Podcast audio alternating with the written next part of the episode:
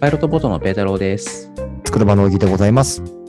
ペータローとオギーのスタートアップキャストでは、スタートアップの注目資金突然ニュースを毎回10分ほどで紹介しています。はい。あのーそれこそペータローさんに先週ですかね、あのーおすすめの漫画っていうことで、えっ、と、はい紹介してもらった、トリリオンゲームっていうのを、はい。あー、トリリオンゲームね。トリリオンゲームっていう漫画を、まだね、2巻しか出てないんですけれど、あの、はい読んでましたね。はいはいはい、買っちゃはいましたね。1巻買ってどんなもんかなって思って、はい。すごいまあ面白くてすぐ2巻目を買ってすぐ読むっていうなるほど、ねやっちゃ。いましたね。はいはいはいはい。簡単にあらすじを言うと、何でもできる、まあ、若手のね、起業家の話なんですよね。スタートアップの話なんですけど、まあ、トリリオンっていうのが、えっと、1、1兆 ?1 兆ドル、まあ、それぐらいなんか大きいところを目指して、えっと、成長していこうぜっていうスタートアップの、えっと、物語なんですけど、まあ、登場人物、えっと、メインの登場人物が2人いて、で、1人が、えっと、めちゃめちゃコミュ力が高いし、就活とかもね、もう全勝しちゃうような、まあ、何でもできるようなビジネスマンというか、まあ、CEO と多分言われ、いわゆる、なんかそういうタイプを。模してる人、一人。で、もう一個が、まあ、中学校の彼の同級生なんですけど、えっと、まあ、圧倒的にコミュ障なんだが、エンジニアの能力がめちゃめちゃ高いみたいな。うんまあ、そういう二人のコンビでプロダクトを開発していくっていう、あの話ですね。なんか、あの、スタートアップの漫画ってあんまりないなと思っていて。スタートアップそのものを題材にしてるのはあんまないですね。これと、確か15巻ぐらいで終わったんですけど、王様たちのバイキングっていうのがスタートアップっぽくて面白いですね。そっかじゃあ次は王様たちのバイキングに手を出そうということを今思ったわけなんですけれど。こっちも面白いです。おすすめ。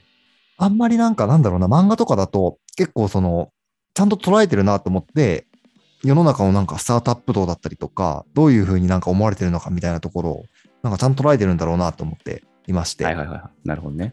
なんかそういうところでいくと、まあなんかそのデフォルメというかね、あの、これはないだろうみたいなところももちろんあるんだけれども、すごい共感できるところはあったなと思って。ちょっとネタバレ、ねネタバレできないんでね、ちょっと話しにくいですけど。まあでも、本当世の中にありそうなことを、ちょっと面白おかしくというか、古代にしてる感じはありますよね。そうなんですよね。いや、ちょっとこの後どうなるのかね、すごく気になるところですね。はい。というわけで、おすすめでございますので、ぜひご覧ください。っていう、ちょっと何の宣伝かっていう、根回し、根回しというかね、あのお金をもらってるわけではない。ないんですけどね。1円ももらってないところ、お金払ってます。はい、もう買いましたから。なんかね、王様たちのバイキングもトリリオンゲームもなんですけど、実際に誰か、VC だったか、起業家だったか誰か忘れちゃったんですけど、なんかあの、なんていうんですか、監修っていうか、アドバイザーっていうか、入ってるはずですよ。あ、そうなんですね。ちょっとリアリティがあるっていうのはそういうところなのかもしれないですね。じゃあ、本題の方行きたいと思います。はい、お願いします。はい、このポッドキャストでは、先週あった資金調査の中から、中東のニュースを紹介していきたいと思います。はい。まず1件目、えっと、プレスのタイトル読み上げます。キャディ総額80.3億円のシリーズ B 資金調達を実施。あの、このニュースが出たとき、業界が激震しておりましたよ。あ、そうなんですね。この金額と。まずシリーズ B で80億って、でかっみたいな。そうですよね。やっぱりでかいですよね。聞いたことあんまりないような感じですよね。で、投資家も豪華なんですよ。まず既存投資家がグロービス、ウィル、DCM、グローバルブレインっていう、なんか、なんかオールスターですかみたいな。なんか素人の自分でも知ってるような。会社そうそうたちですね有名どころですね。はい。で、海外もですね、あの、アリーナとか、ミネルヴァとか、あの、あ何社入ってるの ?6 社か。はい。あの、有名どころが入っていて、あの、期待値の高さが伺えますね。見逃したけど、冬には製造業系の企業を対象にしたエクステンションラウンドも予定していますっていうので、これまだ増えるかもしれないですね。すごいですね。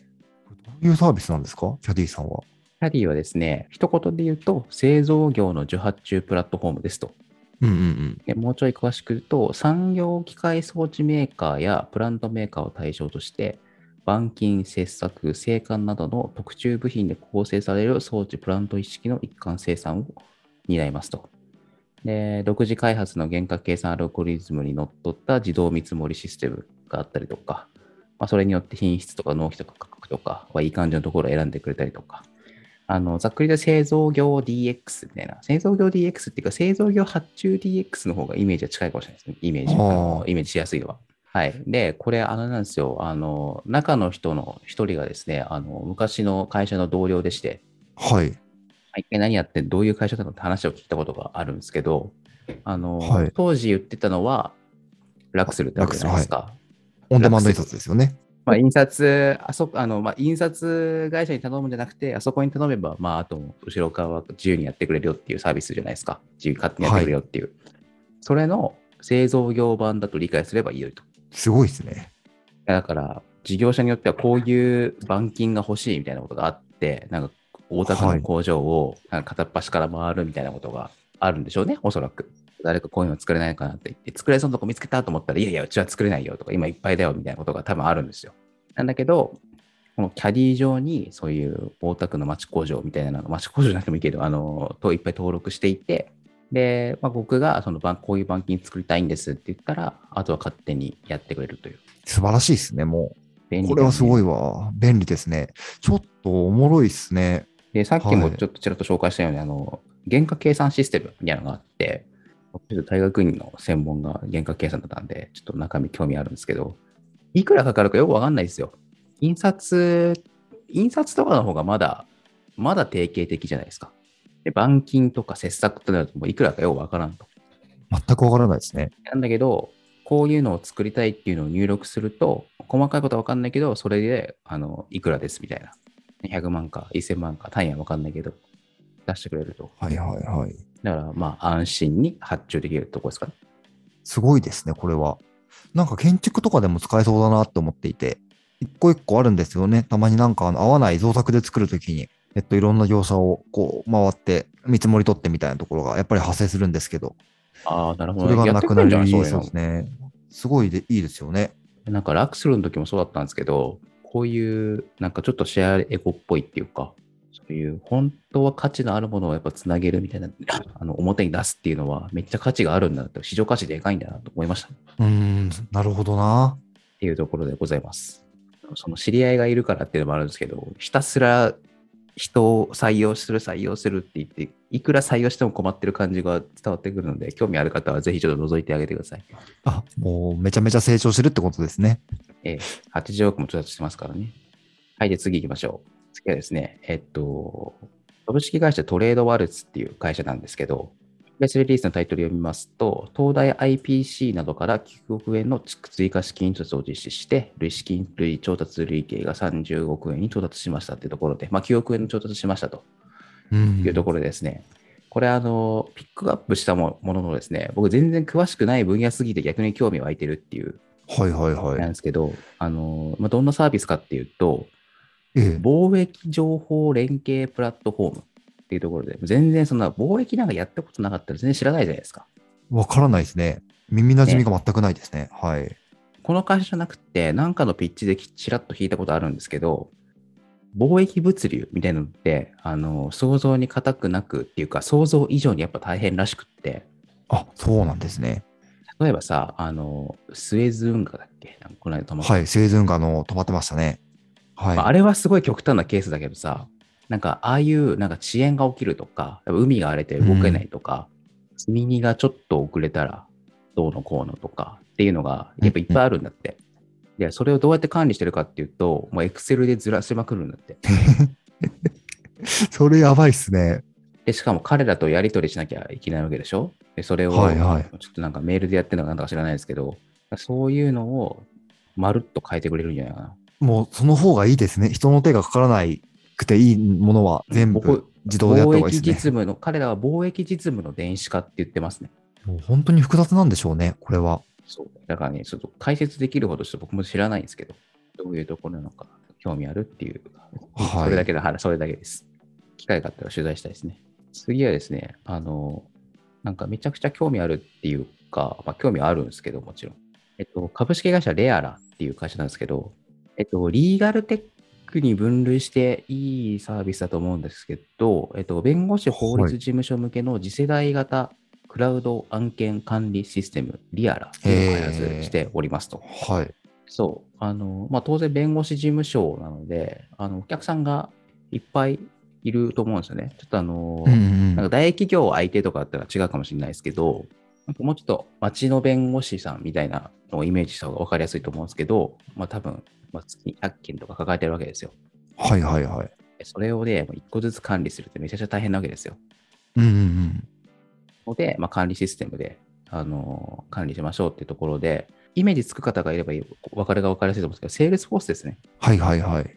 セールスフォースの弁護士法律事務所向け版ですね。で実際、セールスフォースもですね、あの投資してるんですよ、今回。あ、面白いですね。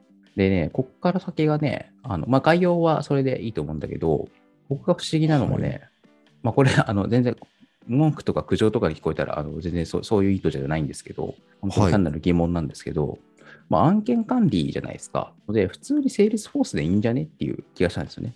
なるほど。セールスフォースなんか特殊なことがあるんですかね。高いとかそういうのはもしかしたらあるのかもしれないけど、なんかね、あのどんな機能があるかっていうと、顧客とか案件管理、契約管理、タイムチャージ、法律書面請求書、対応履歴とかっていうので、なんか別にそんな法律事務所特殊な機能とかあるのかなっていう気がしてて、そうですね。そこはあるやなしやっていう感じですよね。そうなんだよね。まあでも、セールスフォースが投資してるくらいだから、そこに価値があるんだと思うんだけど、そこが何なのかなっていうのが気になったっていう話ですね。なるほど。面白いですね。投資先からもいろんな情報がわかるってことですね。でね、次もリーガルテックっぽいサービスで、だから先週リーガルテックっぽい話がなんかいっぱいあったんですけど、はいはい。はい、次タイトル読み上げますね。えっと、ミドルマン株式会社ってとこなんですけど、オンライン解決型紛争解決 ODR サービス手打ちを展開するミドルマン、新日本法規出版と業務提携に向け基本合意し、5000万円を調達というところで、うん。ちょっと長いに使ったんですけど、まあ、なんだどんなサービスをやっているかっていうと、まあそもそも ODR っていうのがあるんですけど、えっと、日本語だと裁判外紛争解決手続きのオンライン化、オルタネイティブ・ディスピュート・リソリューションの略で ADR っていうらしいんですけど、あのまあ、裁判、あなんか法律上のトラブルがあったときに、もちろん裁判で蹴りつけたっていいんですけど、まあ、裁判やると大変なんですよね。時間もお金もかかるし。はいはいはい。えーまあ、妥協っていう言葉はいいかわわかんないけど、まあ、お互い和解するとか、うんうんうん法律外でね、OK ってなれば、まあ、そっちの方がいいケースも多分にあるわけですよ。なるほど。そのためのサービスらしいですね。えー具体えー的にどんなことをやっているかというと、国内初となるチャットによる本格的な ODR システムらしいんですよね。手打ちっていうサービス。手打ちって名前もすごいよね。めちゃめちゃいいですよね。いいと思いましたね。手打ちをしようっていう。手打ち、今、手打ち法敷金、手打ち法離婚っていうのがあるらしいですね。ああ、離婚はなんだか結構、敷金ね。なるほどね。敷金トラブルって多いもんね。ありますよね。よくツイッターとかでも流れてきますからね。そうですよね。敷金50万円払ってましたと。で、帰ってきたのが5万円ですってと。で、45万円だけど、これを経産省かなんかの、経産省だっけ、総務省だっけ？忘れちゃったけど、はいの、あの、敷金ちゃんとこうやれよみたいな通達みたいなのがあるんですけど、えーそれに照らしてやったら、えっと、5万じゃなくて45万返ってきましたみたいな。全額やん、ほぼみたいな。そうそうそうそうそう。やっぱ敷金トラブルって多いらしいですね。そうですよね。これチャットでできるんだからすごいよね。すごいですね。もう使使いたいですよね。もしトラブったらね。うん。確かに言われてみればできそうな気もするよね。その、パターンがそんなないと思うんだよね。そうですよね。あ大体解決策みたいなのがもう、型化されてる気がしますもんね。そうそう。敷金の方が分かりやすいと思うんですけど、なんかあの、わかんない。ペットを飼ってますかとか、はいはいはい。壁は汚れてますかとか、タバコは吸いますかとかっていうのチェック。まあでも、それな、あれじゃあ、もともとその、なんか通達みたいなのもそうじゃん。そういうチェックリストみたいなのがあって、それチェックしてそうですよね。やってることは同じだと思うんだよね。あ、やっぱそうだね。紛争ジャンルごとに解決プロセスをパターン化して、合理化された交渉から調停人とのマッチング、合意締結までをオンラインで完結させると。なるほど。でなんか政府もね、なんか ODR っていうのを進めたいらしくて、確か。まあ、そんなね、裁判ばっかを、裁判を起こさなくてもいいのに、裁判を起こされても困るって、困る、困る、本当ですよね困るっていうとちょっとおかしいけどさ。金も時間もね、かかるのでね。そうそうそう。そうじゃないならそうの方がいいっていうところで注目されてるので、いいサービスですね。はい、次行きましょう。えーファストドクター株式会社。これはね、たびたび、ポッドキャストでも紹介しているサービスですね。はい、タイトル読み上げます。時間外救急プラットフォームのファストドクターが NTT ドコモグループや KDDI オープンイノベーションファンドなどから資金調達を実施しましたと。うんうんいうところで、えっと、時間外救急プラットフォームと言ってますね。えーどんなサービスやってるかっていうと、まあ、時間外っていうくらいだから時間外だと思うんだけど、えっと、まあ、公式 LINE、アプリ、電話、ウェブなどから、このファストドクターに相談すると、まあ、裏側で、あの、お医者さんとか看護師さんがいますと。うん。だから、コールセンターみたいになってるってイメージかな。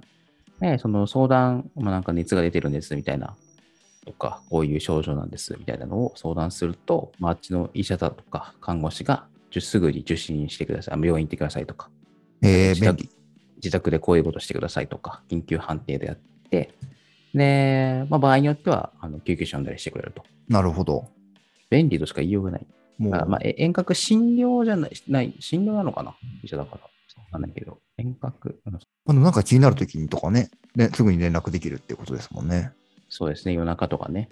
夜中とか連休とか、あと動けないとかね。あでも今今で言うと、その病院が逼迫してるみたいなのもあるからね。そうですよね。なんかこう、心情的にもちょっと、いいのかな？みたいなのもあるしね。聞く前に相談できるなら相談してみたいみたいな感じはあります相談したいですね。はい。ね。病院ちょっと今行きにくいよね。行きにくいですね。はい、あの、今週は以上でございます。気になる、気になるニはいュースを何件だ？あ、5件ですね。5件ですね。はい。はい、5件紹介してきました。間違えた。このポッドキャストは Spotify、SoundCloud、Apple のポッドキャストアプリで配信しています。ぜひフォローの方お願いします。はい、それではペータロ・トーギーのスタートアップキャストでした。さようなら。さよなら。